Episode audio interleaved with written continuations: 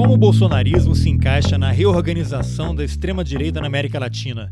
Quais as artimanhas de um movimento baseado em uma plataforma ultraliberal na economia e uma agenda ultraconservadora, para dizer o mínimo, na cultura, na política e nos costumes para avançar de maneira tão rápida e conquistar tantos adeptos no Brasil?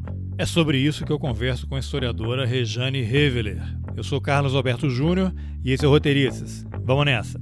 Rejane Heveler Vamos ter uma conversa aqui muito interessante sobre um tema cada vez mais forte, mais perigoso. As pessoas acham que a derrota do Bolsonaro nas últimas eleições resolveu todos os problemas, mas eu acho que não, né? porque esse pessoal não foi embora e vai se reorganizar para voltar com mais força, né? E essa conversa é por conta de uma indicação do Demian Mello, né, que é um amigo em comum aí, que eu já entrevistei aqui no Roteirices, ele me falou que você, quando eu mencionei o tema CEPAC, numa conversa que eu tive com ele, ele logo mencionou seu nome, aí você me passou um texto você escreveu em 2018, um capítulo né, para um livro, e o título é A Reorganização da Extrema-Direita Latino-Americana no Ascenso Bolsonarista, Fóruns e Redes Organizativas. Mas antes de a gente falar sobre esse texto e as suas consequências, eu vou pedir para você fazer uma breve apresentação sua para quem eventualmente não te conheça. Beleza prazer estar aqui, apesar do tema ser não muito agradável. Bom, eu sou Rejane é, Carolina Ruevele, eu tenho investigado alguns blocos importantes da organização da extrema-direita na América Latina, principalmente desde 2018, né, no ano eleitoral, ainda antes da vitória do candidato Jair Bolsonaro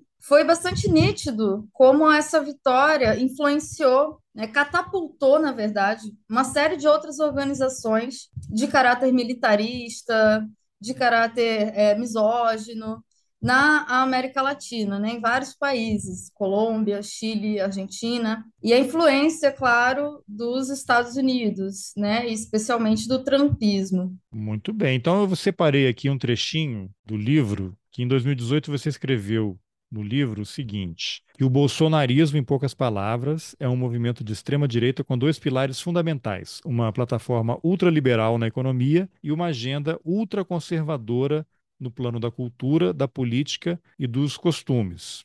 Acho que isso daí ficou muito claro, né, desde o início do mandato dele até o final. Mas existe um grande debate entre alguns acadêmicos sobre essa expressão bolsonarismo, né? Se ele existe, o, o que o caracteriza exatamente, né? Muito mais o que é o bolsonarismo, afinal, ele está em algum espectro. Tem gente que diz que tem pedaços de fascismo, de nazismo, né? Cada pessoa interpreta ali de acordo com a sua área de atuação e, e os seus vieses. Adiante disso, eu te pergunto: uhum. você mantém essa definição de 2018 que caracterizaria ali esse bolsonarismo? Ela se modificou, se aprofundou de alguma forma nos últimos anos? Tudo isso para perguntar também, afinal, na sua visão, o que, que é o bolsonarismo? Ele se enquadra só nisso, uma plataforma ultraliberal e uma agenda ultraconservadora? Certo. Eu acredito que se mantém essa definição, embora talvez não seja suficiente. Então, me explico. Uh, acredito que o bolsonarismo ele é um movimento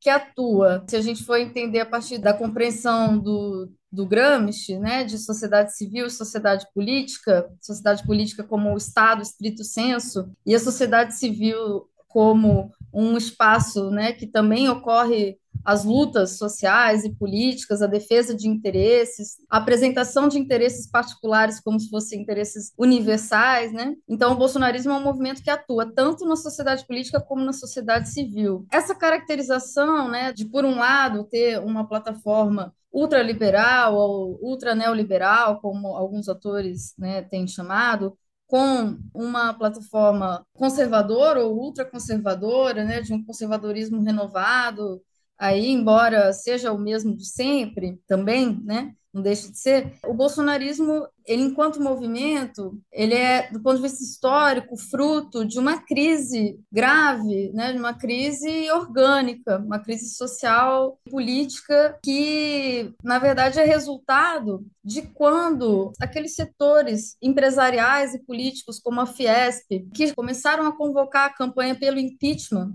da Dilma, a campanha do Não Vamos Pagar o Pato, esse movimento, né, que na verdade surge ainda no rescaldo de 2013, ele vai encontrar no bolsonarismo o seu deságue, vai desaguar no, no bolsonarismo, porque o Bolsonaro é a figura que foi capaz de reunir um amplo leque de ideologias e organizações da extrema-direita, dos monarquistas, passando pelos integralistas, até os paulo-guedistas, os Faria Limers, que achavam bastante conveniente que né, um governo autoritário pudesse implementar essa agenda mais a fundo, né, agenda ultraneoliberal. E, ao mesmo tempo, conservadora. Essa união ela não é muito nova, não é totalmente inédita na história, mas assim, nesse grau e enquanto um movimento enraizado de diversas formas na sociedade civil e na sociedade política, no Brasil é uma coisa inédita. Então, acredito que essa definição se mantém, embora ela, é, acredito que esteja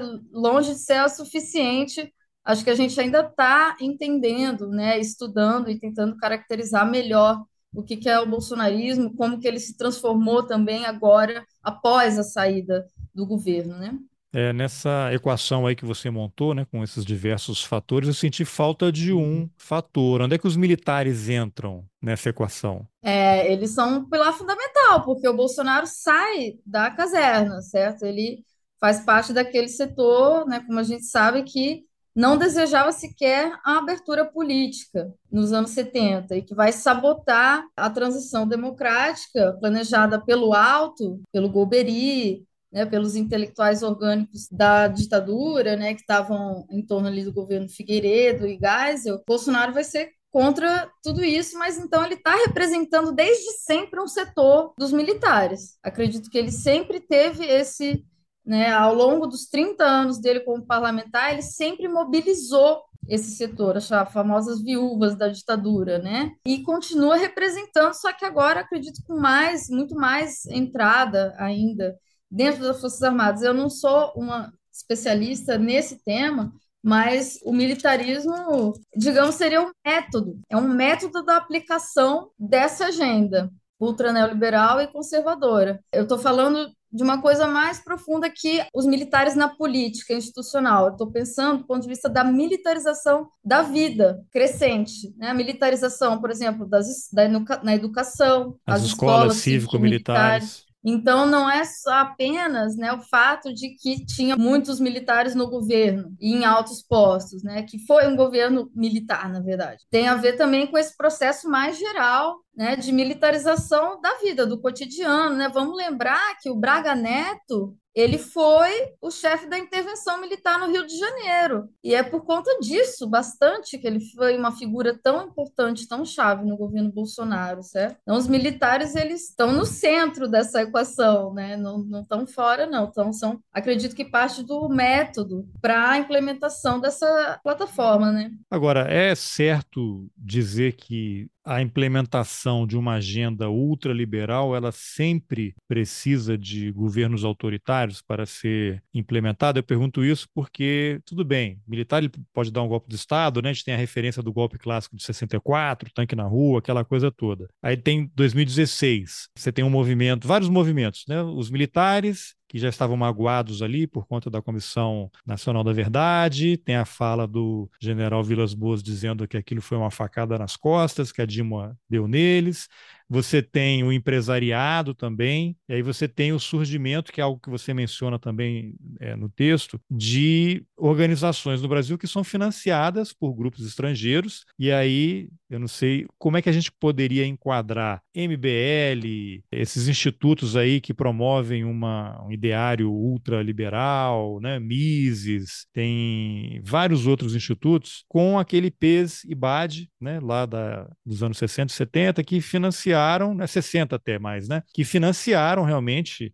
sindicatos, campanhas políticas, e aí você tem, eu sei que tem um certo anacronismo, mas quando a gente vê o papel que a Fiesp desempenhou desde 2014, né, botando o pato ali na Avenida Paulista, o presidente da Fiesp utilizando realmente a entidade como um instrumento político, como é que você atribuiria nesses últimos anos o papel desse empresariado, dos industriais e da banca, né, os banqueiros, Faria Limes que você mencionou, nesse processo de, vocês dá para dizer assim, o que que eles fizeram exatamente para derrubar a Dilma, né? A Fiesp, a gente viu que os empresários deram uma puxada de tapete, né? Começando lá que ela deu um montão de isenção que eles prometeram repassar preços, não repassaram, e aí você tem uma confusão, é um tema muito complexo, mas eu queria ver se você podia fazer uma elaboração em cima, tentar traçar algum paralelo do papel que o empresariado tradicionalmente tem em desestabilizações de democracia, de forma que as suas agendas possam ser implementadas. Que no fundo é isso, né? O que a gente viu nos últimos quatro, cinco anos foi a boiada passando assim com as porteiras escancaradas. O que, que você poderia comentar sobre isso? Bom, vou, vou começar pela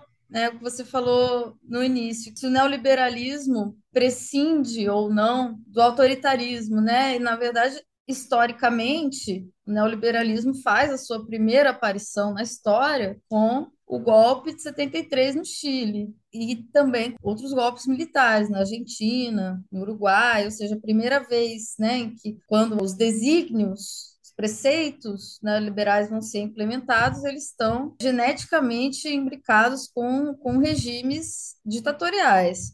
Porém, com os anos, anos 80 e 90, a disseminação, a internacionalização do, do neoliberalismo, né, quando este passa a ser um modo de ser do capitalismo contemporâneo no mundo inteiro, nos quatro cantos do globo, claro que a gente vai ter também as democracias dos países centrais ou seja, regimes formalmente democráticos, também seguindo a agenda neoliberal, inclusive governos progressistas, seguindo também, né, embora com menos intensidade, com menos vivicidade, talvez, mas também aplicando né, essa agenda. Então, a gente tem governos de democracias centrais, como Reagan e a Thatcher, que são os, né, os mais dois epígonos mais conhecidos, que vão também aplicar medidas autoritárias dentro dessas democracias. Né? Basta lembrar como a Margaret Thatcher reprimiu né, as greves na Inglaterra. Mineiros, né? Perfeito.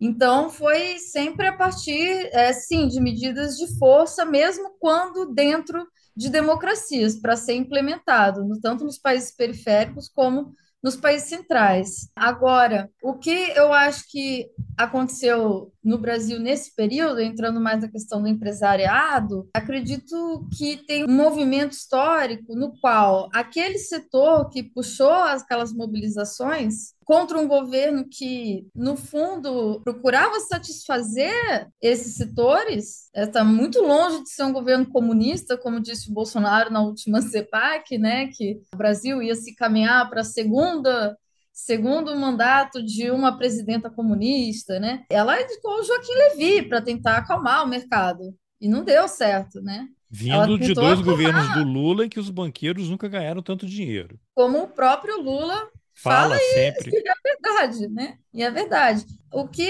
eu acredito que aconteceu foi que essa fração, né, do empresariado que puxou essa mobilização para derrubar o PT, porque começou a ver também que eleitoralmente eles não iam ganhar, e essa foi a grande decepção do Aécio, por isso é o PSDB que começa a questionar, inclusive, o sistema eleitoral brasileiro, ainda em 2014. O ovo da serpente, né? Veio lá de Minas. Exatamente. Só o PSDB que começa a questionar o sistema eleitoral, né, em 2014.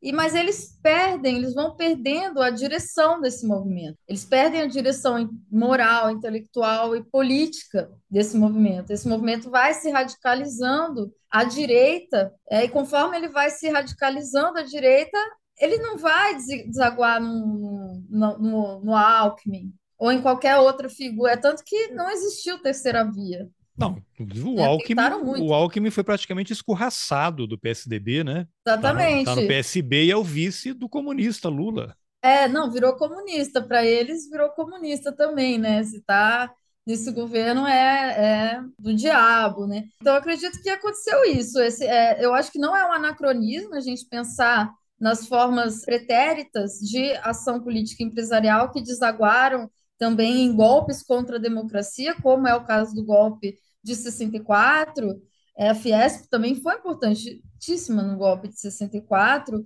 e outras organizações como é, o IPES, o IBAD, e inclusive internacionais, né, as o IPES e o IBAD eram ligados, como o Council of the Americas, e atualmente isso claro que é muito mais sofisticado, se multiplicou né, de uma forma impressionante, porque a partir dos anos 80 a gente tem esses aparelhos como o Atlas Network, como o CEPAC, que a partir do Reagan, né, que vai ficar mais conhecido, vão funcionar como escolas de outros aparelhos, né, como incubadoras de uma série de outros aparelhos. Então, só a Atlas Network tem no Brasil uma série de é, institutos e fundações, think tanks, que defendem basicamente as mesmas pautas de maneiras diferentes, com públicos diferentes. Né, mas que estão inseridos nas religiões, né, tanto na Igreja Católica como em denominações evangélicas, nas universidades também, né, que é ao contrário do que eles dizem né? Tá longe de ser esse, né? Eu não lembro como é que o, o Weintraub dizia, né? Mas está longe de ser aquele esse antro de comunistas também, né? Que eles divulgam que é a universidade pública e, portanto, eles têm muito mais ferramentas ponto de vista das comunicações, dessa multiplicidade hoje, né, que existe para disseminação, né, dessa a plataformização, dessa, né, da extrema direita de certa forma, porque as redes sociais, inclusive, elas amplificam muito mais as notícias ruins de extrema direita do que qualquer outra coisa, né? Então é um universo também que, sei lá, em quatro, cinco anos deu uma dimensão para esse pessoal que antes era mais difícil, né? Mais complicado. Claro, sim, tem a ver também com o chamado método Steve Bannon, né? Que é o do hackeamento da democracia, muito se utilizando, né, das big techs, né, o caso da Cambridge Analytica, então, o Brasil entrou para essa lista de países que tiveram a sua democracia hackeada, entre outros métodos, por esse, né? Agora, você tem um outro trecho no capítulo que você diz o seguinte: redes empresariais de ação política em sua ação internacional, como hoje já se sabe, né, o poder de convocação da campanha pelo impeachment da Dilma, da que a gente comentou, foi catapultado pela atuação de entidades privadas de financiamento empresarial, principalmente de origem estadunidense, como a Atlas Network, que você mencionou, a qual estão ligados os atores políticos centrais a partir do início de 2015, como o Movimento Brasil Livre, famoso MBL, que acabou de lançar um. Não sei se acabou, né? Mas agora tem um, um podcast que também está alcançando aquilo que você falou. Tem, são vários públicos, né? Eles vão atingindo. Você tem o Instituto Mises também, que tem um podcast você tem uma rede aí disseminando esse tipo de pensamento, né? Que o, MBL é a marca brasileira da organização americana Students for Liberty. E o MBL participa em nível latino-americano do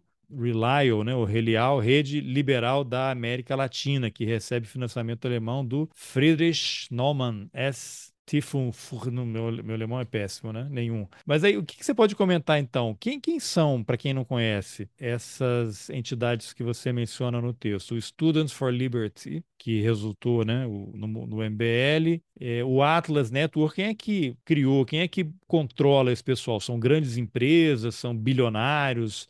De ultradireita que colocam dinheiro e ficam fazendo isso que você mencionou há pouco de ah, vamos financiar. A gente já sabe hoje que o MBL recebeu dinheiro né, de fora para poder operar, nem sei se continua recebendo, mas qual é o papel desses grupos, né? E quem são eles? São bilionários de ultradireita que querem implementar o ultraliberalismo no mundo inteiro e vão fazer de tudo para, se preciso for, desestabilizar as democracias para chegar a alcançar os seus objetivos. Então, é muito difícil fazer afirmações precisas, muito tá, precisas não, não estamos acusando ninguém, estamos aqui no campo das ideias.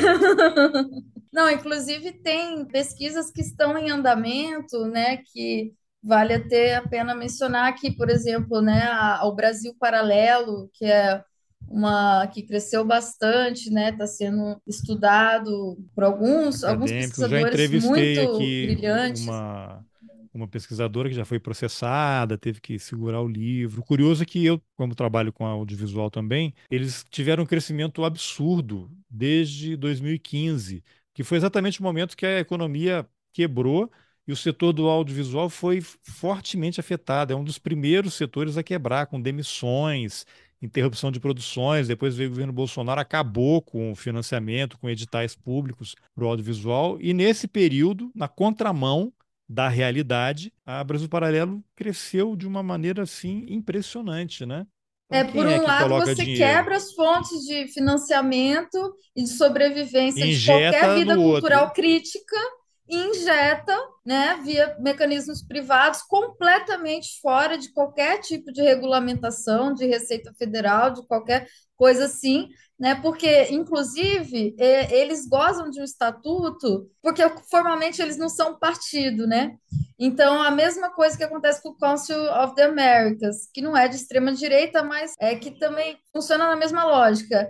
É, o, o Atlas, né? É que é, eles são non-profit, eles são não lucrativos, certo?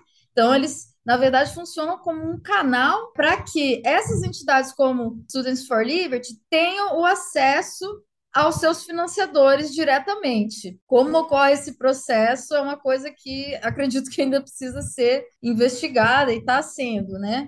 Mas o, o, Students for Liberty, eles inclusive apoiaram, você falou de cinema, eu me lembrei que tem um filme, uma versão em filme, do romance da Revolta de Atlas, da Ayn Rand, que é um grande referente para eles, né? A Ayn Rand e esse livro especificamente. É um filme horroroso, tá? Você encontra na internet, assim, esteticamente, é bem a estética kitsch do bolsonarismo, é uma coisa talvez até um pouco mais sofisticada que o bolsonarismo, mas o Students for Liberty participa da produção desse filme junto com a Sony. A Sony, sim, uma grande sim. produtora, distribuidora de filmes. Então, assim, é, eles promovem as relações, os contatos, abrem os caminhos políticos e financeiros para quem quer fazer esse tipo de militância no seu país. Então, eles fizeram isso com várias organizações do Brasil. Então, tem algumas que são mais voltadas para formação de quadros, de líderes, inclusive mulheres, negros, que eles trazem para defender pautas racistas e, e, misóginas, né? A gente tem que enfrentar essa contradição, né? É, não é à toa que tem... teve aquele presidente da Fundação Palmares, um negro, que queria mudar o nome para Princesa Isabel, né? Da Fundação Palmares. Pois é, exatamente. E é, o Adamares, né? Enfim, exemplos não faltam. O Fernando Holliday, que foi também um eleito em São Paulo pelo MBL. O MBL, na verdade, perdeu um pouco da sua relevância, né? Perdeu bastante, na verdade. É, mas eles continuam né, se organizando em, em, frentes múltiplas. É tanto que você vê que são os mesmos nomes. Você é, começa a pesquisar os sites dessa do Von Mises, do, do MBL, né, do, do Millennium até são os mesmos nomes e são os mesmos financiadores também. Sendo que o Instituto Milênio, você tem editora Abril, né? Você tem veículos de comunicação. Outro dia eu estava olhando na forma dos criadores ali, são grandes grupos e você pega ali pessoas que colaboram e que já foram ou palestrantes ou membros. Você tem ali os jornalistas da TV Globo, do Jornal Globo, da Folha de São Paulo, dessa a tal da mainstream media ali, tá todo mundo lá. Então você vê como é que a penetração é profunda. O Millennium talvez seja é, é uma primeira, é muito mais antigo, né? De 2004, se eu não me engano. Exatamente, é, são eles mesmos. Mais, né? Carlos é, Alberto Sadenberg, mais... Pedro Bial, Merval Pereira, é, uhum. até o Reinaldo Azevedo, esse pessoal todo lá, Guilherme Fiuza, o Hélio Beltrão.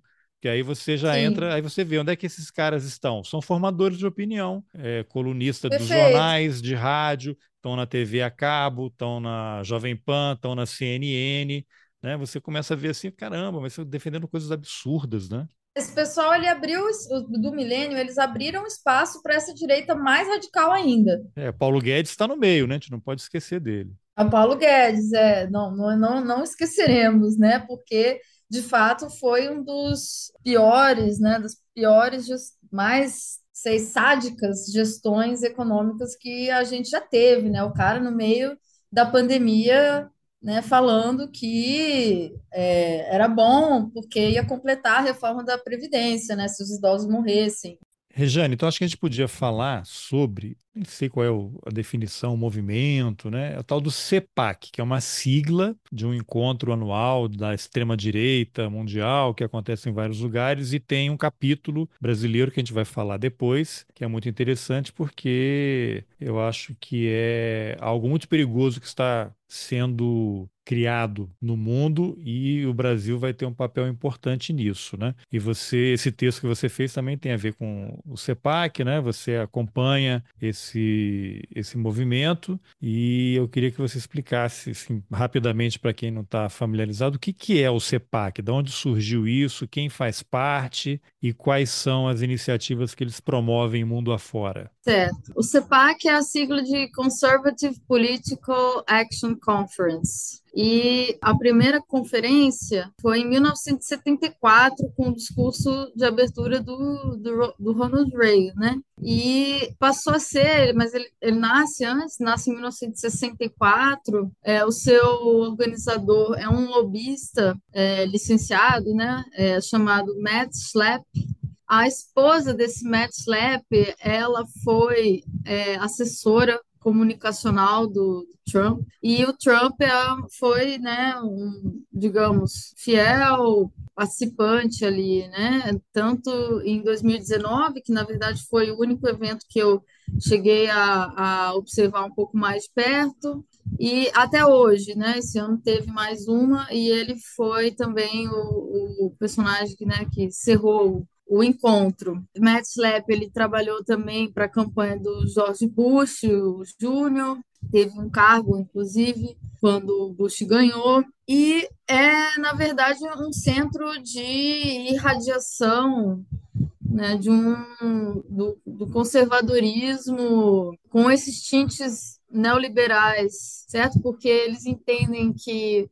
a defesa da família e da propriedade privada são na verdade a mesma coisa. Então não seria não teria como separar a defesa da, dessa né, do modelo desse claro, né? A gente está falando de um modelo heteropatriarcal, né, tradicionalista de família, certo? É onde a mulher é submissa, subalterna, né? E ao mesmo tempo da defesa da propriedade privada e do discurso meritocrático em geral, no qual os problemas sociais são atribuídos à falta de capacidade ou de, de mérito dos, dos indivíduos e das ilhas, né? Em 2019, que foi quando houve o capítulo Brasil, né, em São Paulo, em outubro de 19, em São Paulo, participaram várias figuras, né, do governo Bolsonaro, e era uma cena assim dos horrores mesmo, né, porque eram assim aqueles ônibus de gente de várias vários lugares, gritando escola sem partido, escola sem partido, né? Tanto que até escrevo que é pelos, pelo que eles estavam cantando ali, defendendo ali, é, aquilo podia ser uma reunião perfeitamente da Ku né? Que, aliás, é também uma outra no outro Inclusive o líder movimento. da Ku Klux Klan sempre faz referência, né? O Bolsonaro parece o nosso, né? O discurso dele é igual ao nosso. Exatamente, é he sounds like us, né? Ele diz, ele, ele soa como nós, de fato. Então, é, um, entre os temas que eles debateram em 2019 estavam é, é, são sempre assim uns títulos bem escalafobéticos, né? Então, assim, é, os verdadeiros interesses por trás da crise da Amazônia. Aí vem alguém lá, supostamente especialista, falar que as grandes ONGs estão por trás né, da defesa da internacionalização da Amazônia, eles querem tirar a Amazônia do Brasil, na verdade, e esse discurso ecologista é só uma forma de fazer isso.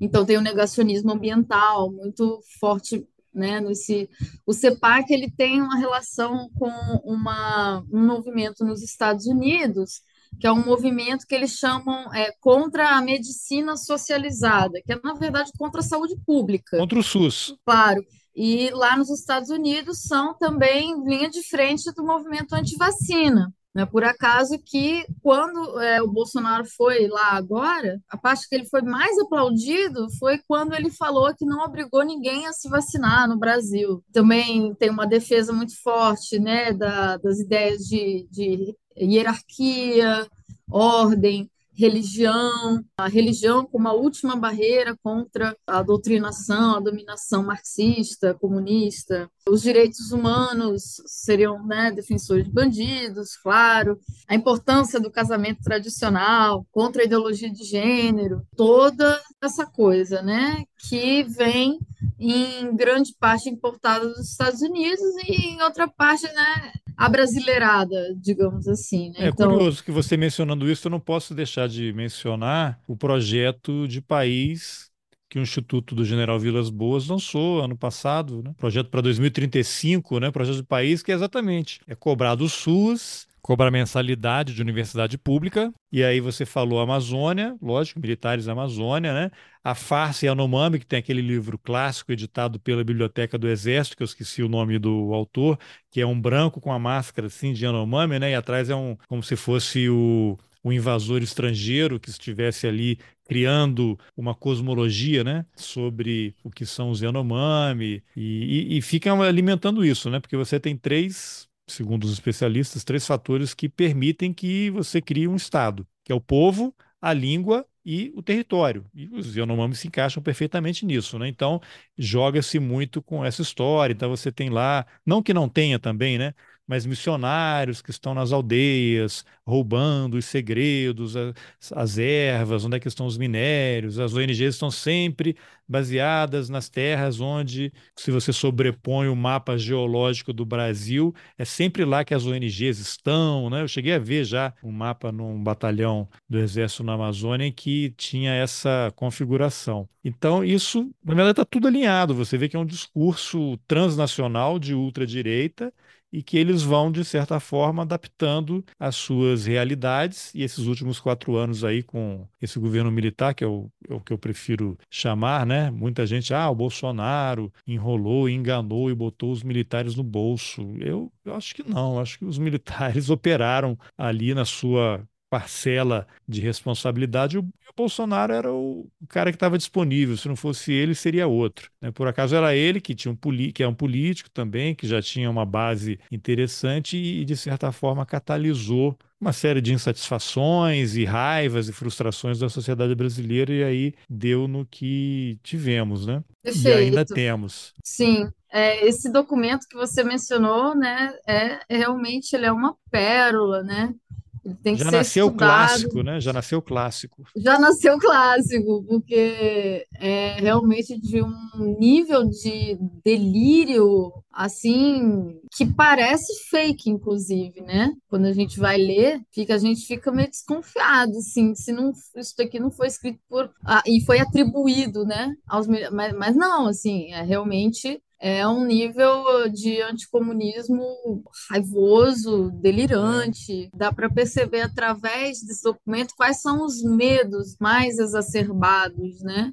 Então, os medos vêm principalmente dali onde tem pensamento crítico, cultura, arte, é dali aonde pode, é, da onde tem um caldo, uma massa crítica é. capaz de é, colocar uma resistência é o, você acha que, que dá para fazer uma relação, isso que você falou, né, os medos, né, a manipulação do medo, e aí você já entra também talvez numa parte de psicanálise, né, Freud, assim, afetos, né, você mexe com os afetos das pessoas e opera numa frequência talvez ali que você consegue mobilizar realmente a opinião pública. Você tem um monte de parentes, você começa a conversar, cara, a conversa é essa, né? E a Amazônia, você não se preocupa com as ONGs que estão roubando as plantas e os insetos, assim, eu me preocupo, mas, mas qual é a, conexão com eventual uma vitória do Lula? Como se agora abriu as portas do país para que não consigo estabelecer uma, um, um nexo causal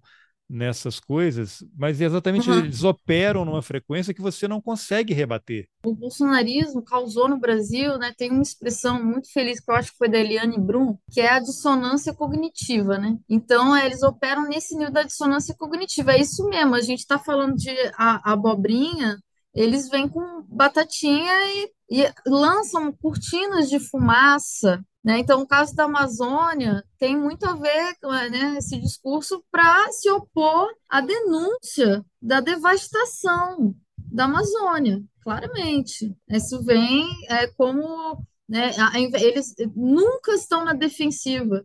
Né, então, a defesa é sempre o ataque. Um ataque de baixo nível, geralmente de uma coisa inventada, que algum dia teve alguma coisa real, mas que aquilo foi retirado de contexto, extrapolado, né, e tornado pânico moral. Agora é, é curioso que tem essa questão do Yanomami, né? O Lula ao visitar os Yanomami, ele colocou o tema na agenda. Isso daí ganhou o mundo, né? Tá, essa crise humanitária terrível e eu espero que algumas pessoas sejam acusadas pelo Ministério Público e processadas por genocídio. Eu espero que, isso, em algum momento, as provas sejam reunidas a ponto de, de se. Seria o mínimo, né? Se, se como a, a analisam, é, via de regra, né, os comentaristas políticos, né, que as instituições estão funcionando, né? Se as instituições funcionarem de verdade, é o mínimo que deve, que, que deve acontecer é a punição justa né, é. do, de todos esses crimes que foram cometidos contra que você vê a essa população quantidade, brasileira e a humanidade. Essa quantidade de garimpeiros saindo de lá, que de repente descobriu que estava todo mundo lá uma facilitação, uma conivência, um estímulo. Tem um, um, podcast muito interessante que é o Joio e o Trigo, eu sou, e o Trigo, eu sou fã, e eles estão com uma série aí mostrando como é que a FUNAI e o IBAMA foram operacionalizados para promover destruição, para fazer exatamente o contrário da sua finalidade original. E, e tem o tal dos é, agrochavantes também, que são grupos de indígenas de direita, que acham que tem que plantar soja mesmo, então eles foram cooptados com uhum. recursos, com dinheiros, é um, vale muito a pena ver. Vou tentar deixar o link do, do, dos episódios aqui nas informações, porque é, é muito dinheiro envolvido e aí, quando você vê, não tem nada de nacionalismo, né? Nacionalismo no bom sentido, que eu digo, né? nessa estratégia toda. É dinheiro. Eu até estava vendo não, outro é, dia aí é...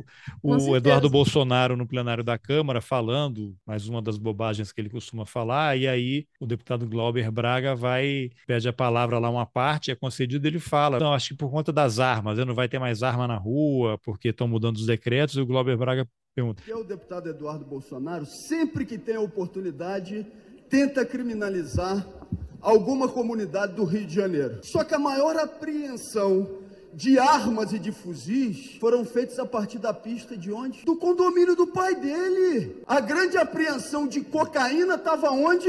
No avião do pai dele. Ora, ora, ora. Tá querendo enganar a quem? Ele está aqui no plenário, então ele tem que responder o seguinte: já devolveu o colar já devolveu o relógio e os outros itens de 400 mil reais que o seu pai levou para casa, porque isso, deputado Eduardo Bolsonaro, é corrupção. Vocês têm que responder exatamente por isso. Devolva aquilo que levaram. A maior apreensão de armas na história no Brasil foi de uma pessoa ligada ao vizinho do condomínio do Bolsonaro. A maior apreensão de cocaína na história no Brasil foi num avião da FAB que estava o presidente. E as Mas joias. São coincidências. E as joias, né? E agora essa história das joias. Então, o que mais que você precisa? Então, é, é, muito surreal. É um pouco triste, talvez, que a única coisa que bata mais forte no, no senso comum, que ganhe mais repercussão e que queime mais a, a figura desse genocida, seja uma coisa de corrupção individual, né? Uma corrupção saudita, que é um nível de corrupção, obviamente, altíssimo, mas assim. Mas que é uma coisa é menor, um né? Não importa não o dinheiro, não importa que são 16 milhões, que é um valor alto, obviamente, mas é uma coisa menor dentro de todo o espectro criminoso que foi conduzido nesse período. Claro, que é o exercício mesmo do poder político, né? Isso que você falou muito bem agora, né? O uso das instituições contra elas mesmas, no caso da, da FUNAI, do IBAMA, da Fundação Palmares, né? A bolsonarização das instituições, ela significou isso, um ataque na corrosão por dentro né, da onde elas estavam mesmo funcionando. É você tirar qualquer poder de fiscalização né, da FUNAI. É você e... se valer da democracia e dos seus instrumentos para destruir a democracia. Que é o que os fascistas históricos fizeram. Que é o que os, né, sem, históricos sem a, e historicamente. É, estou falando fascistas históricos para me referir, né, claro, ao movimento na Itália e na Alemanha, né, dos anos 30, mas... Sim, que deixam o cara achando que ele vai ser tutelado e quando vê todo mundo foi engolido. Exatamente, exatamente. E as instituições, elas são dilapidadas, né, de uma maneira que é difícil, né, que tenha uma recuperação, assim, que é, ainda é, mais tem... em tão pouco tempo. Então é difícil até pensar em como a gente deveria estar agora de uma forma muito mais acelerada, desbolsonarizando o Brasil, né? E não estamos. É, tem um dado que eu sempre cito, que é, por exemplo, o, o, Trump nos Estados Unidos, ele nomeou mais juízes em quatro anos de governo do que o Obama em oito. Perfil homens brancos, de extrema direita, reacionários. E lá o cargo é vitalício. Não tem nem aqui a, aquela questão da idade. O Bolsonaro conseguiu indicar dois ministros para o Supremo. Imagina se ele fosse reeleito, o que que não estaria, o que que não teríamos daqui para frente, né? Uma coisa assim que você vê como a, vai sendo corroído o sistema todo e aí não tem volta. Porque aí você vai fazer o quê? Tá tudo é tudo legal, tá tudo dentro da lei, uhum. né? E aí você Perfeito. não consegue funcionar. Mas voltando ao, ao CEPAC, né? Porque esses temas a gente vai se desdobrando, né? Porque são tão interessantes. Mas no caso do CEPAC, antes de voltar para o CEPAC, tem um trechinho também do, do teu capítulo que você escreveu, que eu acho importante destacar, que você escreveu que, no caso do Bolsonaro, a posição omissa das instituições liberais, da maior parte da mídia e o consentimento do grande empresariado permitiram a normalização do discurso de ódio e a legitimação de seu modo de fazer política. Em suma, o antifascismo foi proibido e a defesa de posições fascistas foi aceita como uma posição política legítima. E não era nem aquilo que vamos testar limites, né? eles já foram tratorando realmente, mas só nessa nesse parágrafo aqui que você escreveu que eu li, essa responsabilidade está aí na conta de muita gente, né? Que hoje está posando de não, que absurdo, Democrata, tem que claro. fazer e tal. Agora, o que uhum. isso nos ensina? Porque também não tem nada de novo sob o sol, né? Talvez métodos mais sofisticados, né?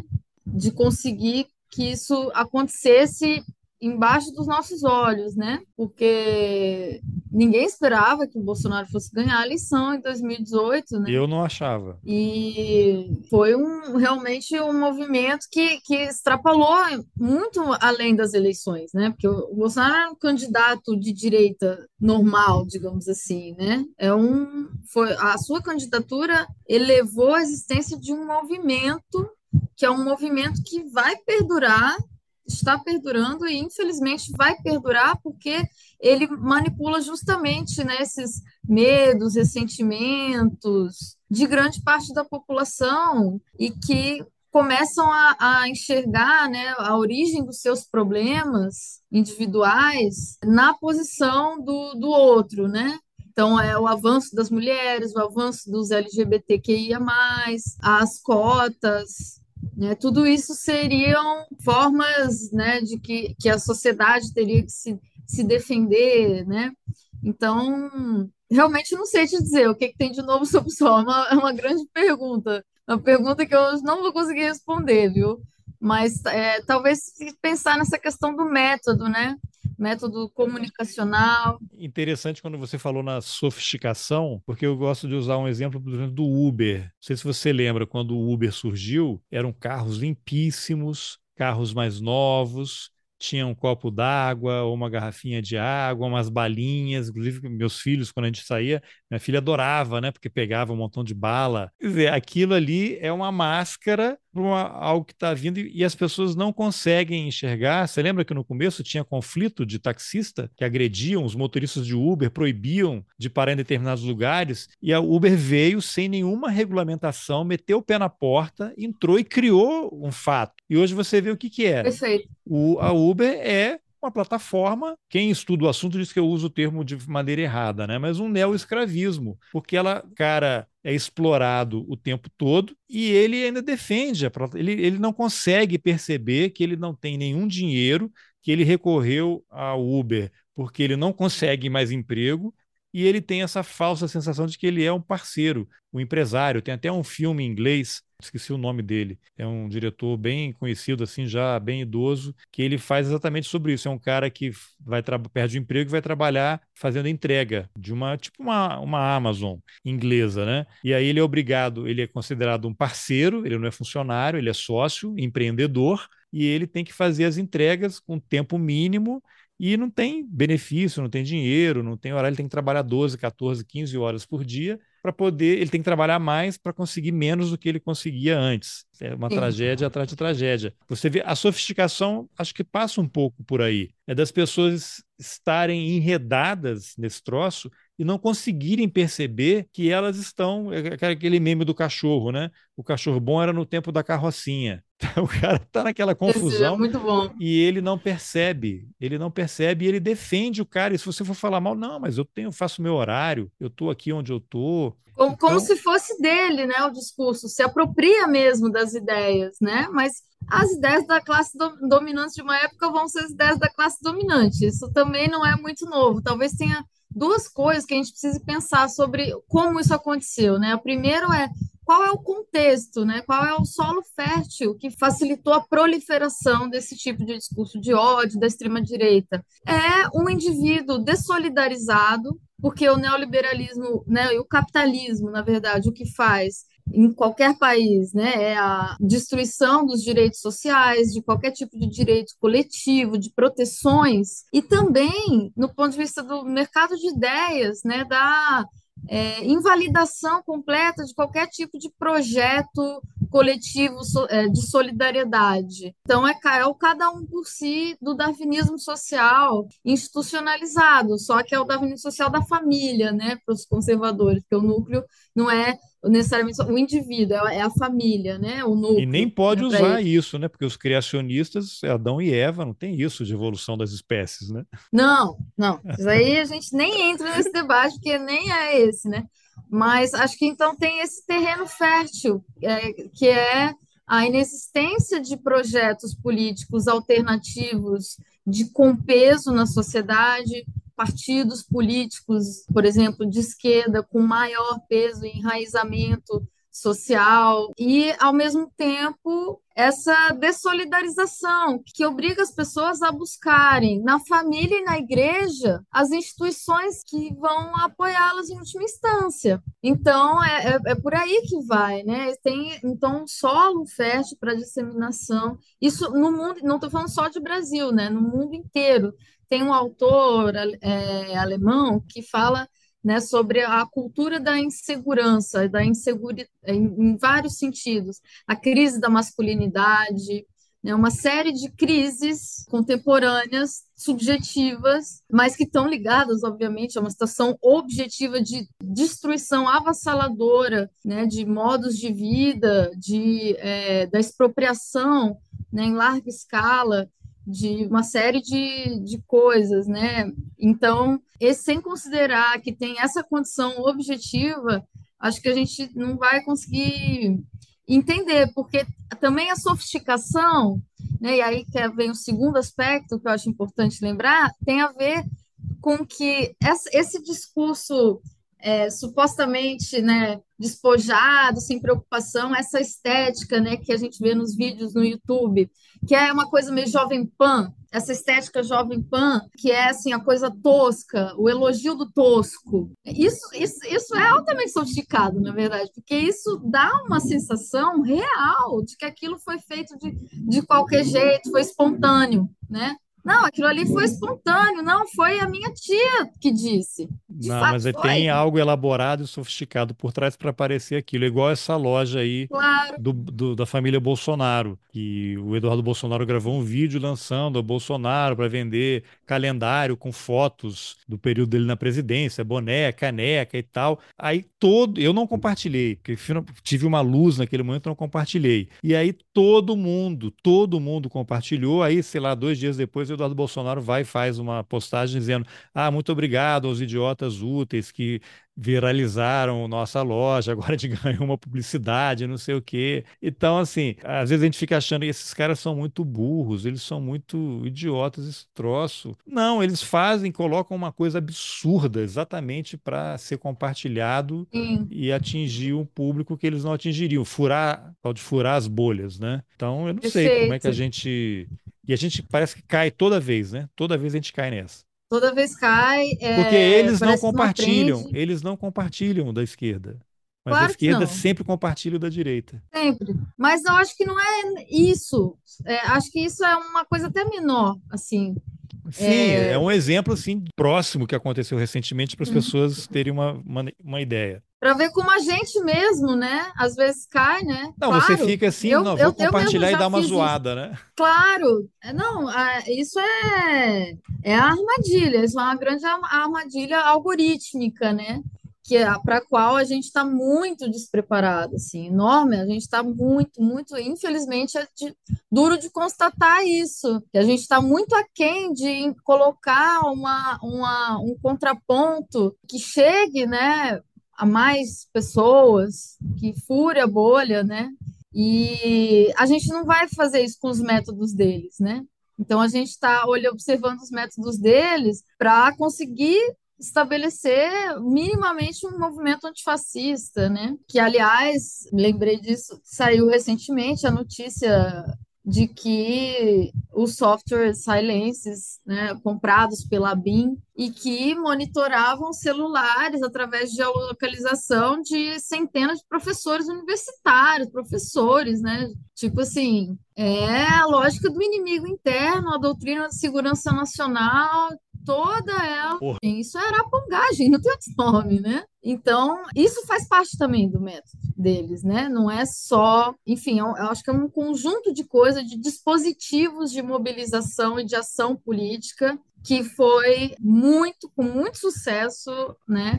Utilizado pelo bolsonarismo, assim, é, que está longe de ser esgotado, né? Então, assim, acredito que a eleição do Lula foi muito importante para que não virasse de vez uma ditadura mesmo, né? No Brasil, porque com certeza haveria indicações, pelo menos três, né? Do, do no próximo mandato para o Bolsonaro. Então, isso é só um exemplo, mas assim é mais tempo destruindo as, as, as instituições e as conquistas democráticas, né, da nossa Sem falar no Congresso, democracia. né? Sem falar no Congresso, que aí ia ser uma tratoragem a continuar o orçamento secreto, cada vez mais poderoso. E O Congresso ainda continua bastante. sim, sim. É, só que agora ele tem que lidar com um governo que não está exatamente na mesma batida, né? Mas se volta o Bolsonaro, ia juntar Sim. com o Centrão ali, ia ser aquela confusão, né? Rejane, então tem agora um momento que chegamos a um dos meus personagens favoritos, que é o Eduardo Bolsonaro, que, na minha avaliação, é uma das pessoas mais perigosas da República e da família Bolsonaro, exatamente porque ele foi o cara escolhido pelo Steve Bannon para ser o representante dessa direita, dessa outra direita. Ele organiza o CEPAC aqui, teve aquele primeiro evento em Foz do Iguaçu, depois teve em São Paulo, e ele vive na ponte aérea, assim. No Itamaraty Sim. você costuma falar do circuito Elizabeth Arden, que são os diplomatas que só querem virar, viver em Nova York, Londres, Paris. Ele tá naquela coisa de Hungria, Flórida, Polônia, Bahrein, Bahrein, né? Essas coisas todas. E eu não sei se ele tá. Pois é, exatamente. A lista é longa, mas eu não sei se o, o Atlas Network, eu não sei se em algum momento ele se conecta com um outro movimento, que é o tal do National Breakfast, que talvez você conheça, é aquele evento que acontece todos os anos, desde a Segunda Guerra, Sim. todos os presidentes americanos participam. Tem até uma série na Netflix sobre isso que chama The Family, que é um cara que foi integrante, ele escreveu um livro revelando os bastidores. Basicamente, eles têm uma casa, é um movimento cristão que está lá para promover a união entre os povos, né? Tem um café da Manhã Nacional, que todos os presidentes vão. Então, e quem é que vai se recusar a participar de um evento ecumênico de bênção, né, de paz mundial? Só que eles conseguem atrair lideranças mundiais. Eles têm uma casa no estado da Virgínia, ali pertinho de Washington DC, que tem pessoas que ficam lá morando e são doutrinadas também. E tem uma casa que é tipo uma república que funciona na rua atrás, na verdade é na frente do Congresso americano, onde moram parlamentares republicanos e democratas, que podem divergir em muitas coisas, mas a religião é o ponto que os une. E aí eles operam juntos para atuar nessa pauta desse pessoal. Eu imagino que tem alguma conexão com o Atlas Network, porque esse pessoal todo de extrema direita nessa pauta aí. Mas o Eduardo Bolsonaro, você escreveu também no capítulo do livro que diz o seguinte: um dos caminhos para que possamos compreender a configuração do bloco no poder no Brasil e seu papel para a reorganização da extrema direita na América Latina, bem como suas conexões globais, é acompanhar alguns personagens centrais dessa articulação. O principal deles é Eduardo Bolsonaro, filho de Jair Bolsonaro, deputado federal. Tem uma outra figura também que é o príncipe, né? Príncipe entre aspas, né? No, no Brasil não é uma monarquia, não existe príncipe, não existe casa real. Os jornais, inclusive, ah, morreu o príncipe. Não existe príncipe porque não tem monarquia no Brasil. Eles foram expulsos lá no final do século XIX. É, o, né? o auto-intitulado príncipe, né? É, Seria mais correto. Exatamente. Agora, qual é o papel que você acha eu sei que você não é especialista em Eduardo Bolsonaro, mas ele é o cara que, na campanha lá em 2018, que divulgou a foto com Steve Bannon, né? Tem o livro do Benjamin Teiteltown, né? A Guerra pela Eternidade, que os, os três personagens Sim. são o Steve Bannon, Alexander Dugin e o Olavo de Carvalho, falecido, né? O Olavo de Carvalho que está totalmente conectado com militares e com a família Bolsonaro e com essa ultradireita. Eu, eu tenho, eu estou sendo ingênuo ou estou equivocado ao ter essa percepção de que o Eduardo Bolsonaro é uma pessoa perigosa e que nós devemos nos preocupar, porque eu tenho, por exemplo, 2026, será que ele não pode sair candidato? Será que ele não tem chances de se eleger ou em 2030,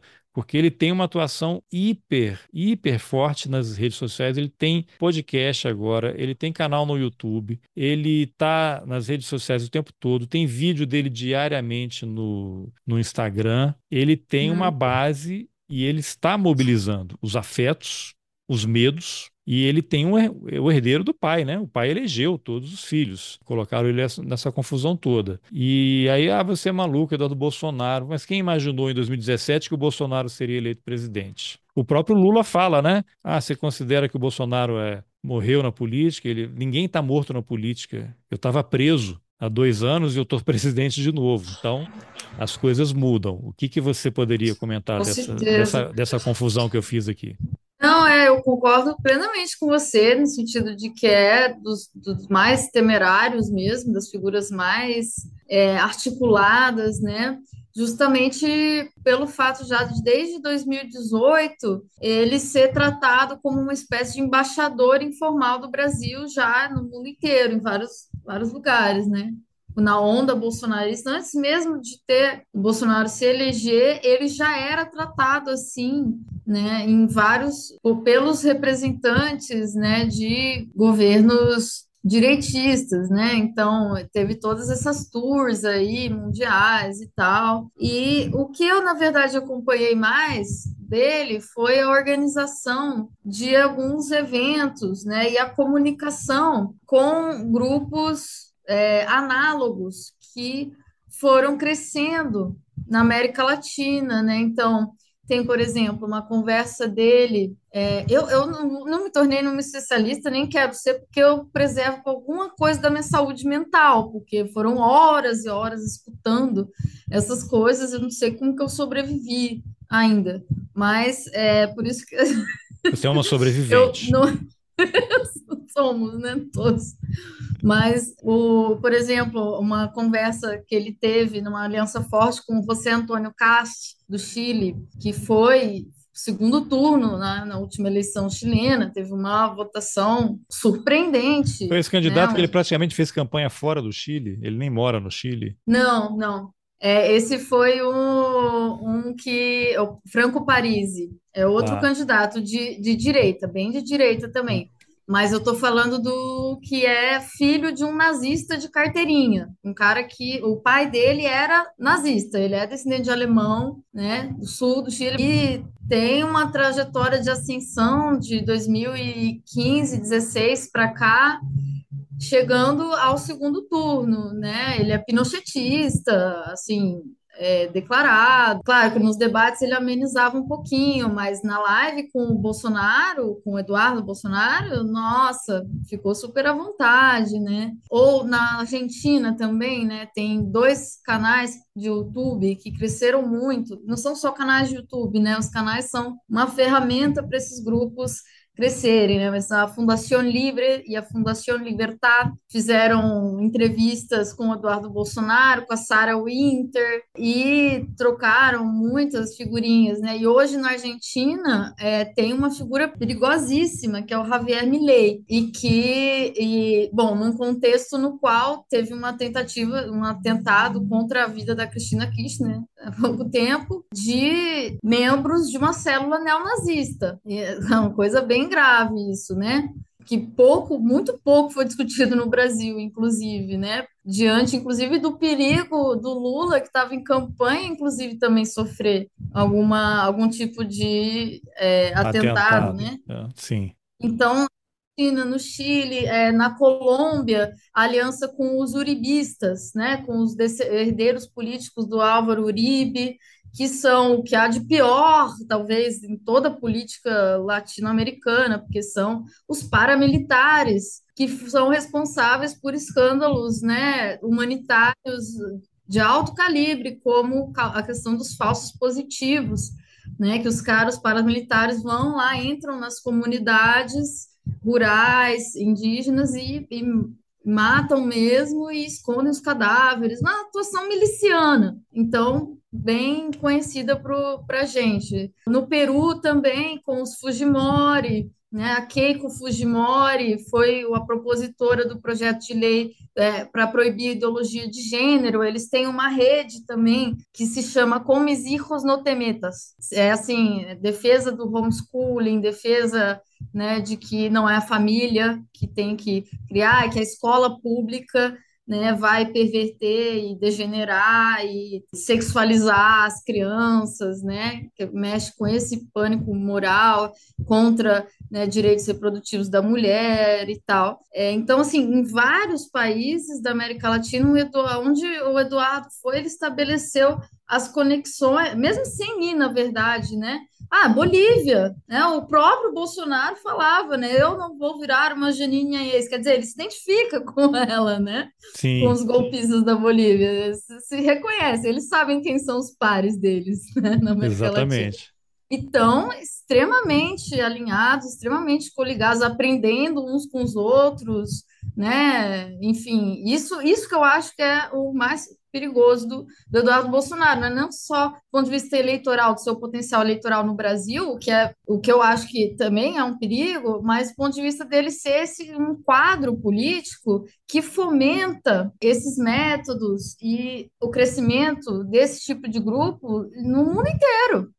É, outro dia ele estava fazendo uma live com uma atleta dos Estados Unidos, uma nadadora, não sei se ela já foi nadadora olímpica ou campeã nos Estados Unidos. O tema era exatamente a questão do, de trans, transgêneros. Atletas, mulheres, né, que eram homens e se tornaram.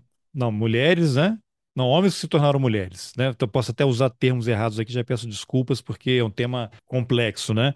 Mas que estão competindo com, com mulheres e é, ele está numa campanha contra, né? Dizendo que é desigual, que elas não têm direito. E aí você pega esse espectro todo aqui dos parlamentares brasileiros, Nicolas Ferreira, esse pessoal de extrema direita que também recentemente andou falando sobre isso. Então, exatamente, são essas pautas que mexem com o sentimento das pessoas e, e, são transnacionais. Então ele, ele tem agora um, um, canal no YouTube em que ele, ele já ele melhorou muito no inglês, então ele dá entrevista direto assim para canais Fox News ou outros de extrema direita e faz lives em inglês com essa atleta americana mesmo, exatamente com essas pautas. Então você tem, eu lembro que no governo Bolsonaro você tinha lá uma das filhas do Ives Gandra da Silva Martins, esqueci o nome dela, Silvia Gandra, estou em dúvida agora, mas que ela era secretária lá do Ministério da Damares e eles atuavam em diversos foros internacionais onde o Brasil participava, OEA,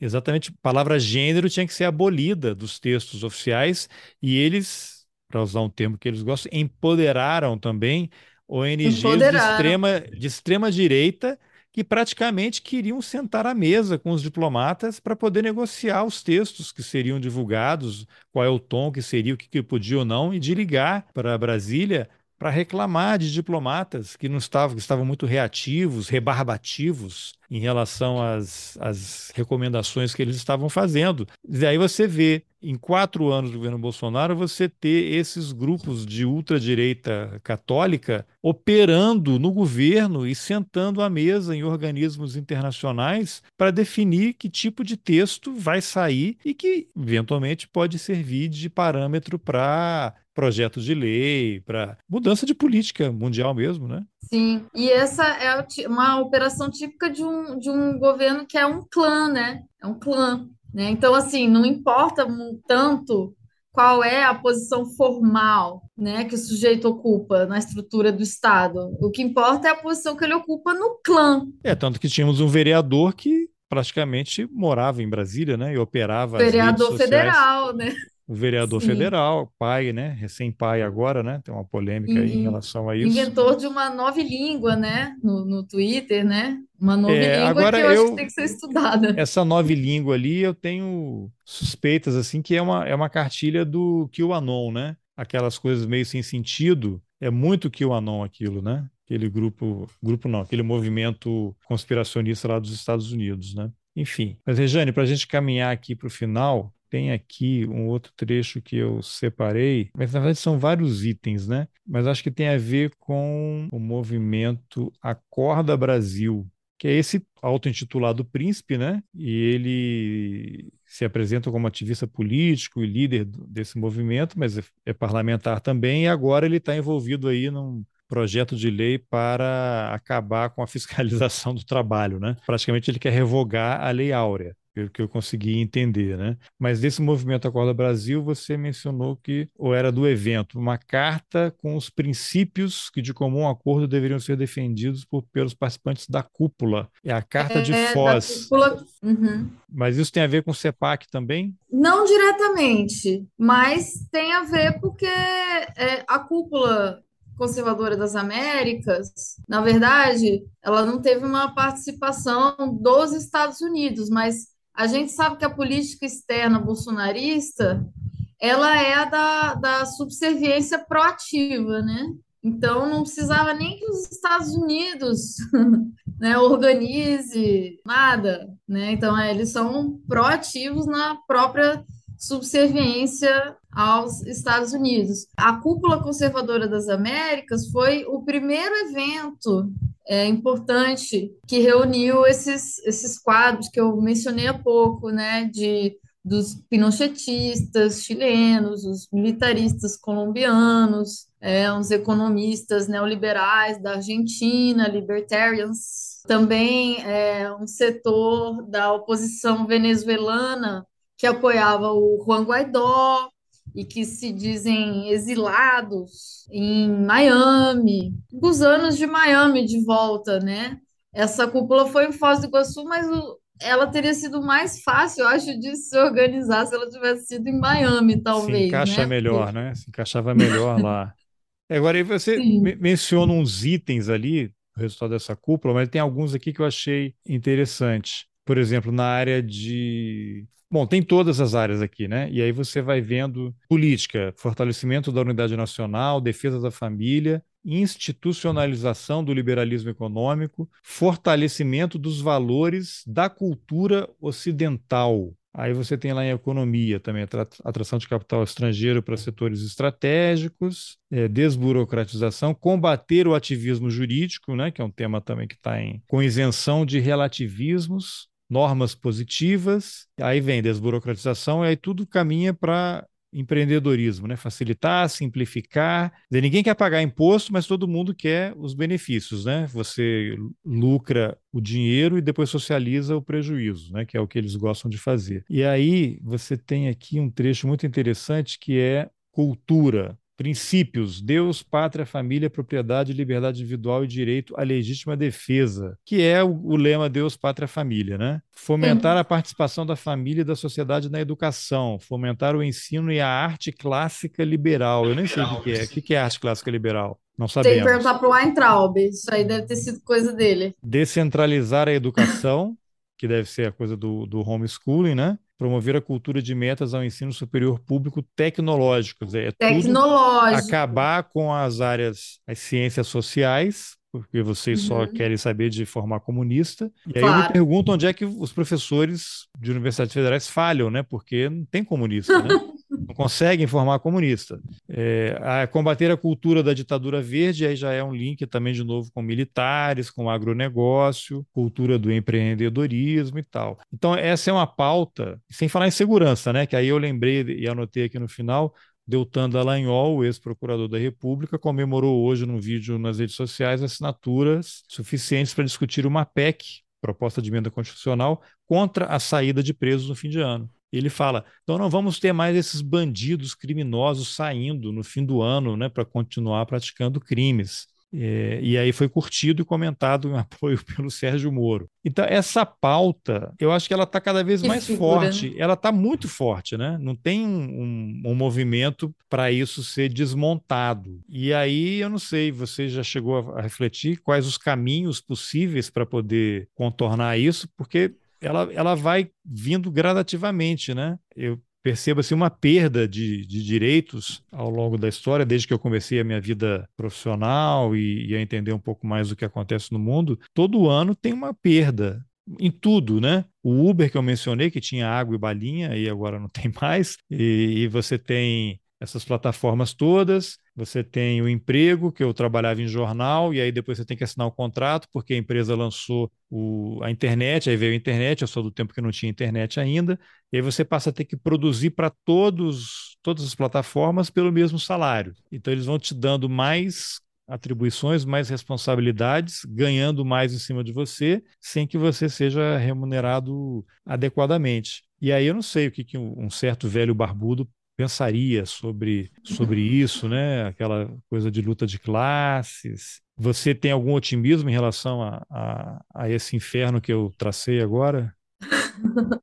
Olha, é, não, otimismo eu não tenho. Eu acho que temos que ter realismo, né? E otimismo na vontade, talvez, né? Para porque a gente precisa fazer alguma coisa em relação a essa situação, né? Mas você descreveu exatamente o cenário né, de precarização no mundo do trabalho, de, de queda na qualidade de vida, de perda de horizontes emancipatórios, né? Aquela frase existia mais futuro no passado, né? A gente, é, a nossa perda de horizonte de, de, de, futuro, de uma aposta em um projeto político coletivo, é, isso, isso foi começando a ser taxado, né? Não pela extrema direita inicialmente, mas é aí que a extrema-direita cresce, né? Isso foi sendo taxado de uma coisa muito século XX, uma coisa anacrônica, uma coisa, ah, não sou nem de esquerda nem de direita. E geralmente nos cenários políticos onde esse discurso prevaleceu, é onde a extrema-direita cresceu logo depois. Certo? Sim, até porque quem então, diz que não é de direita nem de esquerda é de direita. Ele talvez não saiba ainda, mas ele é. Geralmente sim, mas a gente viu, por exemplo, isso na, é, na boca, né, em faixas também, em 2013 no Brasil, e até mesmo em movimentações bem mais rupturistas, como foi o estalido social no Chile em 2019. Isso está em muitos, muitos cenários políticos, né? A gente tem mais o Brasil de 2013 como o, o exemplo, mas, enfim, eu acho que esse cenário, agora ele é muito agravado com questões mais objetivas que o governo Bolsonaro propiciou, por exemplo, o aumento da circulação de armas. O Brasil está armado até os dentes, né? Então é óbvio que está tendo muito mais feminicídio. Então é óbvio que vai ter é, certo? É, isso beneficiou enormemente o crime organizado, né? A, a legislação de, da liberação de armas. Isso é uma a pauta fortíssima foi uma coisa que foi bastante enfatizada pelo Bolsonaro agora no último CEPAC que teve, né, agora recentemente, e, Não é à toa, né? É porque realmente é a instauração, é a legitimação, é a apologia desse mundo robesiano, né? De cada um por si, o homem é o lobo do homem e a gente tá, é a legitimação, né? Não, tipo, o mundo é assim mesmo, né? E aí você tem que ser é, empreendedor, andar armado, de preferência ser homem, branco e ter todo... Mas é porque se você, claro, se você já nasce com defeito de nascença, né? Já esquece. Você pode fazer o esforço que for, que você nunca vai estar no, à altura do que é considerado cidadão de eu, bem. Eu tô bem no pessoal. padrão, né? Branco, classe média, né? Hétero. O proprietário. Não, proprietário. eu não tenho, eu não, não tenho nenhuma propriedade. Essa é uma ah, desvantagem não, então já. Você já eu, é a meritocracia. Tá mais ou não, menos. Não, não fui abençoado pela meritocracia. É, então já está fora, porque você não tem a mentalidade empreendedora. Não, né? pelo contrário. É, você não, não, não tem provavelmente um fuzil com o seu nome. Não, não tenho, não tenho. Não tenho. Mas é, é para refletir. E aí você ainda pode adicionar isso o papel das plataformas e dos algoritmos, porque eles estão cada vez mais. Foi criado para isso, né? Para gente, para criar essas necessidades todas e essas insatisfações todas, e aí nós sabemos para onde vamos. Então, Regiane, para a gente terminar, é, tem uma frase que, acho que foi um artigo até, um, não sei se foi um filósofo que ele escreveu no El País: a vida não pode ser trabalhar a semana inteira e no sábado ir ao supermercado, que é basicamente eu, pelo menos, o que faço, né? Gerencio as crianças e tal, eu e minha esposa aqui, porque toda a tecnologia, o avanço que em tese era as informações que a gente tinha, que era para facilitar, para você ter mais tempo de lazer, aconteceu exatamente o contrário. A gente agora é demandado o tempo todo e aparentemente isso não tem relação com, com as direitas, mas eu acho que tem tudo a ver com as direitas, porque essa lógica de trabalhar mais, render mais, é, vou até falar mal do podcast, né? Que se eu faço um podcast que está numa plataforma que foi comprada pelo Spotify e aí é, existe, se você atingir um certo número de audiência, eles te remuneram. Tem que gravar um pequeno anúncio, que quem estiver ouvindo no começo do episódio terá escutado, que eu sou remunerado em um centavo de dólar para cada pessoa que escuta. E aí, depois de um tempo, eles interrompem, ficam um tempo sem nada, depois eles voltam com a promoção. Quer dizer, o que, eles fizeram? Eles criaram um site, tem lá os algoritmos e eles colocam lá, eu coloco, subo o podcast. Eu tenho todo o trabalho, né?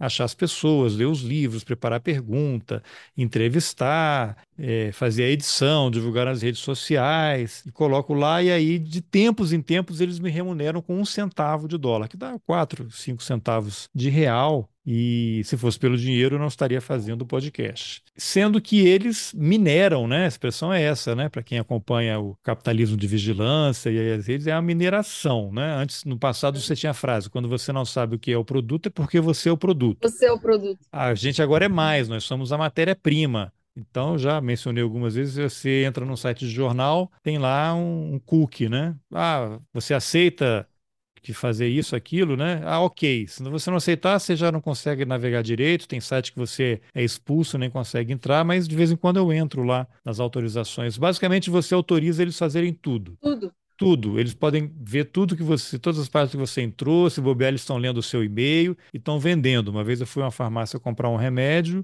aí agora o CPF, que era uma coisa sigilosa, todo mundo tem agora, né, disponível. A moça falou: "Ah, você é assinante do Globo, então você tem direito a um desconto". Eu falei: "Mas como é que você sabe que eu sou assinante do Globo?". Nossa. Ah, o clube de leitores do Globo, eles estão vendendo, então os jornais deveriam nos pagar para a gente acessar o site, né? Então eles, além de cobrar assinatura, eles ainda vendem as nossas informações. Então, eu não sei qual é uhum. o. Eu queria que você desse uma. Qual é a solução? Eu queria que você explicasse como, como é que nós vamos nos salvar, né? Já que você está fazendo um pós-doutorado aí. Ah, é uma pergunta tão simples, eu acho É, que... uma coisa simples, assim. Você estava ficando animada, né, no final.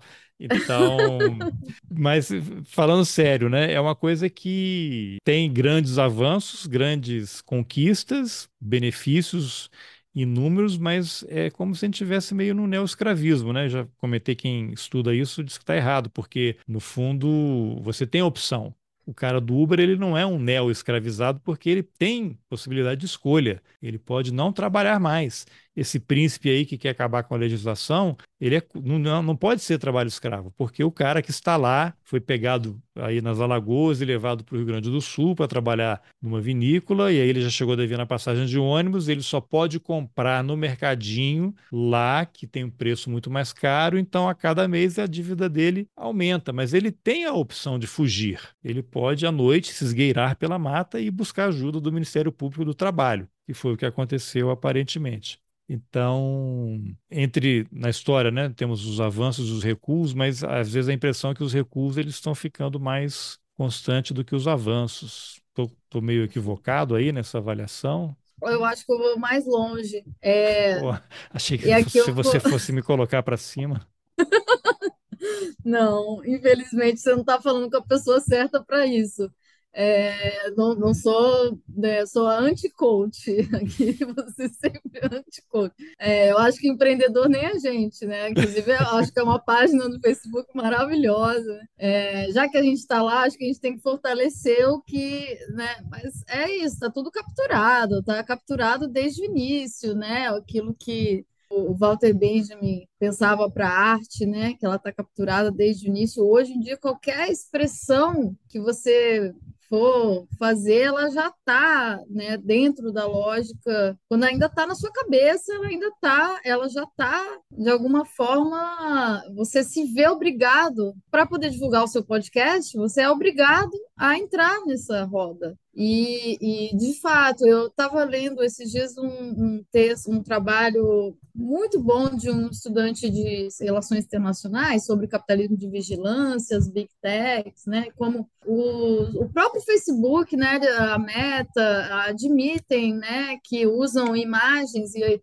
é, a leitura de imagens para induzir emoções, é, eles mesmos admitem isso, assim, isso já está estudado, o como também em alguns episódios da, da própria luta política, né, quando como os trabalhadores da Amazon entraram em greve e a Amazon utilizou os próprios dados deles nas redes sociais para combater. Não, a Amazon que contrata escritórios de detetive para sabotar, infiltrar nos sindicatos para impedir que eles formem sindicatos. Pois e os é. próprios trabalhadores votam contra o sindicato. E ainda tem gente que acha que não existe luta de classes, né? Mas que é uma coisa do que ficou no século XIX no século XX, né? O que é isso se não luta política, luta de classes, né? Agora, está tendo um debate sobre a regulamentação, inclusive com propostas, né, no Congresso, para a regulamentação das mídias sociais, das redes sociais e das mídias digitais. E existe uma proposta que eu acho boa, porém muito recuada, que é a de que, assim, então essas plataformas, essas empresas vão ter que remunerar o jornalismo, o jornalismo sério. Eu acho isso bastante pouco. Quem decide, que tá... quem decide o que é o jornalismo sério, né? Que depende, a gente sabe, mas a gente sabe também que isso daí pode ser operado, né? Sim, não só essa, essa isso é subjetivo, mas como o problema, o buraco é muito mais embaixo do que a gente está falando aqui, né? A gente está falando da violação de, de direitos do próprio constitucionalismo liberal do século XVIII, sei lá, do liberalismo antimonárquico, né? Do, então, estou falando de direitos privados, de, de, de privacidade, de, de né? direitos do indivíduo, mais básicos, mais Locke, assim, né? Isso isso está sendo violado de forma flagrante no mundo inteiro e o que a gente tem até o momento são essas propostas de legislação que, na minha opinião, são muito, estão muito aquém, assim, né, do, do, do que a gente está tendo que enfrentar. Com tudo isso, acho que sempre vai ter algum tipo de resistência. Por causa disso, né? Porque em algum momento a pessoa senta e pensa: a minha vida não pode ser só trabalhar de segunda a sexta e fazer mercado no sábado. No sábado. Porque em algum momento a pessoa pensa nisso. E os setores mais oprimidos da sociedade também vão se movimentar, vão continuar se movimentando. Aqueles que sentem mais na pele que, e que passam a ter alguma consciência sobre aquilo que estão vivendo. É, sim, consciência de classe, de raça, de gênero, uma série de, né? Mas é, principalmente sobre o que, que são interesses individuais e coletivos e, e, a serviço de quem, né? A nossa nosso dia a dia, no nosso cotidiano, né? Submetidos ao capital, né? Eu ia lembrar que é, o Marx, né? Já isso é uma coisa do capitalismo, não é só do capitalismo contemporâneo, né? A expropriação de qualquer forma de sobrevivência por fora do mercado é a condição sine qua non para a existência do capitalismo. Então, né, a separação do produtor dos meios de produção, é, é ou, em outras palavras, né, os trabalhadores se, o capital libertou os trabalhadores dos seus grilhões para eles serem livres como pássaros, livres para morrer de fome também. Empreendedores. Né? Porque, claro, o cara pode não não fazer Uber. Até, tá, mas ele vai ter que fazer outra coisa. Né? É, então, o Uber é vai... é agora. Eu lembro que há 20 anos ou há 30 anos, quando eu ainda era jovem, havia uma, uma onda de programas de demissão voluntária, servidores públicos. Era muito comum assim, o cara ele pedia demissão dentro desses programas que ele recebia mais e aí era um momento em que no Brasil começavam a surgir aquelas umas mini bestas, aqueles carrinhos. E aí o cara comprava e para vender cachorro quente, não sei o que, você o dono do meu próprio negócio, sei lá, Senai, os caras tinham isso. Qual é aquela entidade lá das micro e pequenas empresas? É, Sebrae. Sebrae, né, que dava cursos, como é que você controla o fluxo de caixa, tem que pensar onde vai ser o ponto, não sei o quê. Uma coisa para você criar e o cara não tem que ter capital de giro para ele começar o negócio. Nossa, eu lembro assim, de muitas, eram comuns as matérias depois de um tempo, os caras que quebraram, perderam o emprego, compraram o negócio, faliram e não tinham mais emprego. Empreendedores. Sim. Abriu uma microempresa, que aí você paga imposto, então, a coisa é complicada. Mas para a gente. Isso aconteceu ah, com várias categorias, né? Petroleiros, bancários. Exatamente. Que foram ludibriados com esse discurso mesmo, né? E aí, para a gente encerrar, eu vou deixar o vídeo aqui. A Letícia Cesarino, que eu já ia falar entrevistei, mas ela. Eu fui muito atacado quando eu entrevistei, porque eu a convidei para me dar uma entrevista, ela acabou ouvindo uma palestra minha, né? Porque eu falo muito geralmente.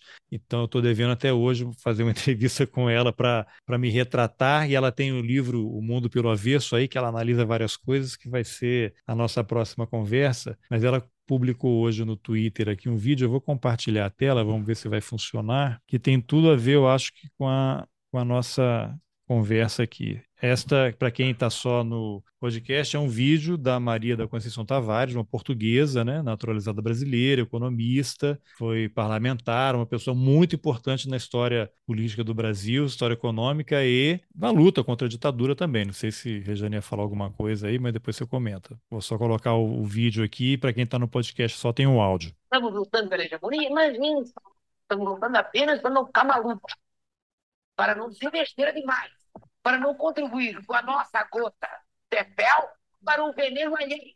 Tomemos a nossa cicuta com tranquilidade.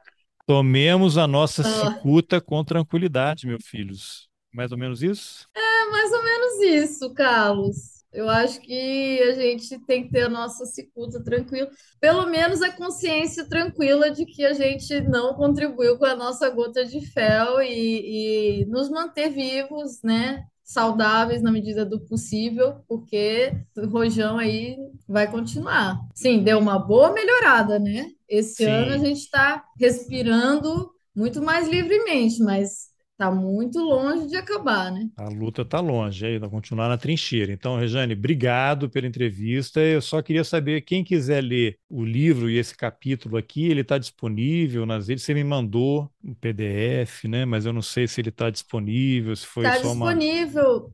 Sim, é aquele é um link que você me mandou. Então eu vou deixar o link nas informações do episódio. Recomendo muito que leiam. Tem vários textos interessantes ali, né? E o seu que foi a base da nossa conversa. Você está preparando algum algum livro, alguma coisa assim por enquanto? Não? Estou sempre muitas coisas. É até difícil de saber o que, que é a próxima a sair, mas até nesse momento estou trabalhando sim na, na preparação dos originais para publicar minha tese em livro. Qual é o a tema tese da tese? Foi é sobre a história do Council of the Americas, que é uma organização empresarial interamericana que existe desde 1965 Olha. e existe até hoje. São bem relevantes. Eles não são da extrema direita. Eles são né? o quê? Eles são meritocratas. É liberais, Partido Democrata, digamos assim. Ah, né? eles são do Partido Democrata e os, é, são... o extrema-direita é o evil twin deles, entendi. É, eles se, eles enfim, é, é, precisaríamos de mais tempo para caracterizar. Não, eu não aqui, sabia. mas... A sua tese já está disponível? A tese sim, né? Você está uhum. dando um trato ali para ficar para um público menos acadêmico. É, para poder virar livro, né, e, e ter mais, é, exatamente, né, chegar num, num, público não tão especializado. Mas é isso, a gente não para nunca, né, de pesquisar, de estudar, e depois de um pós-doutorado vem outro, de repente. É isso, é né, isso. Gente... Bom, então já eu quero ler a sua tese para a gente fazer um outro episódio, já fica aqui o convite. Beleza, estamos tá aí. Me ponho à disposição aí de, de você, do podcast.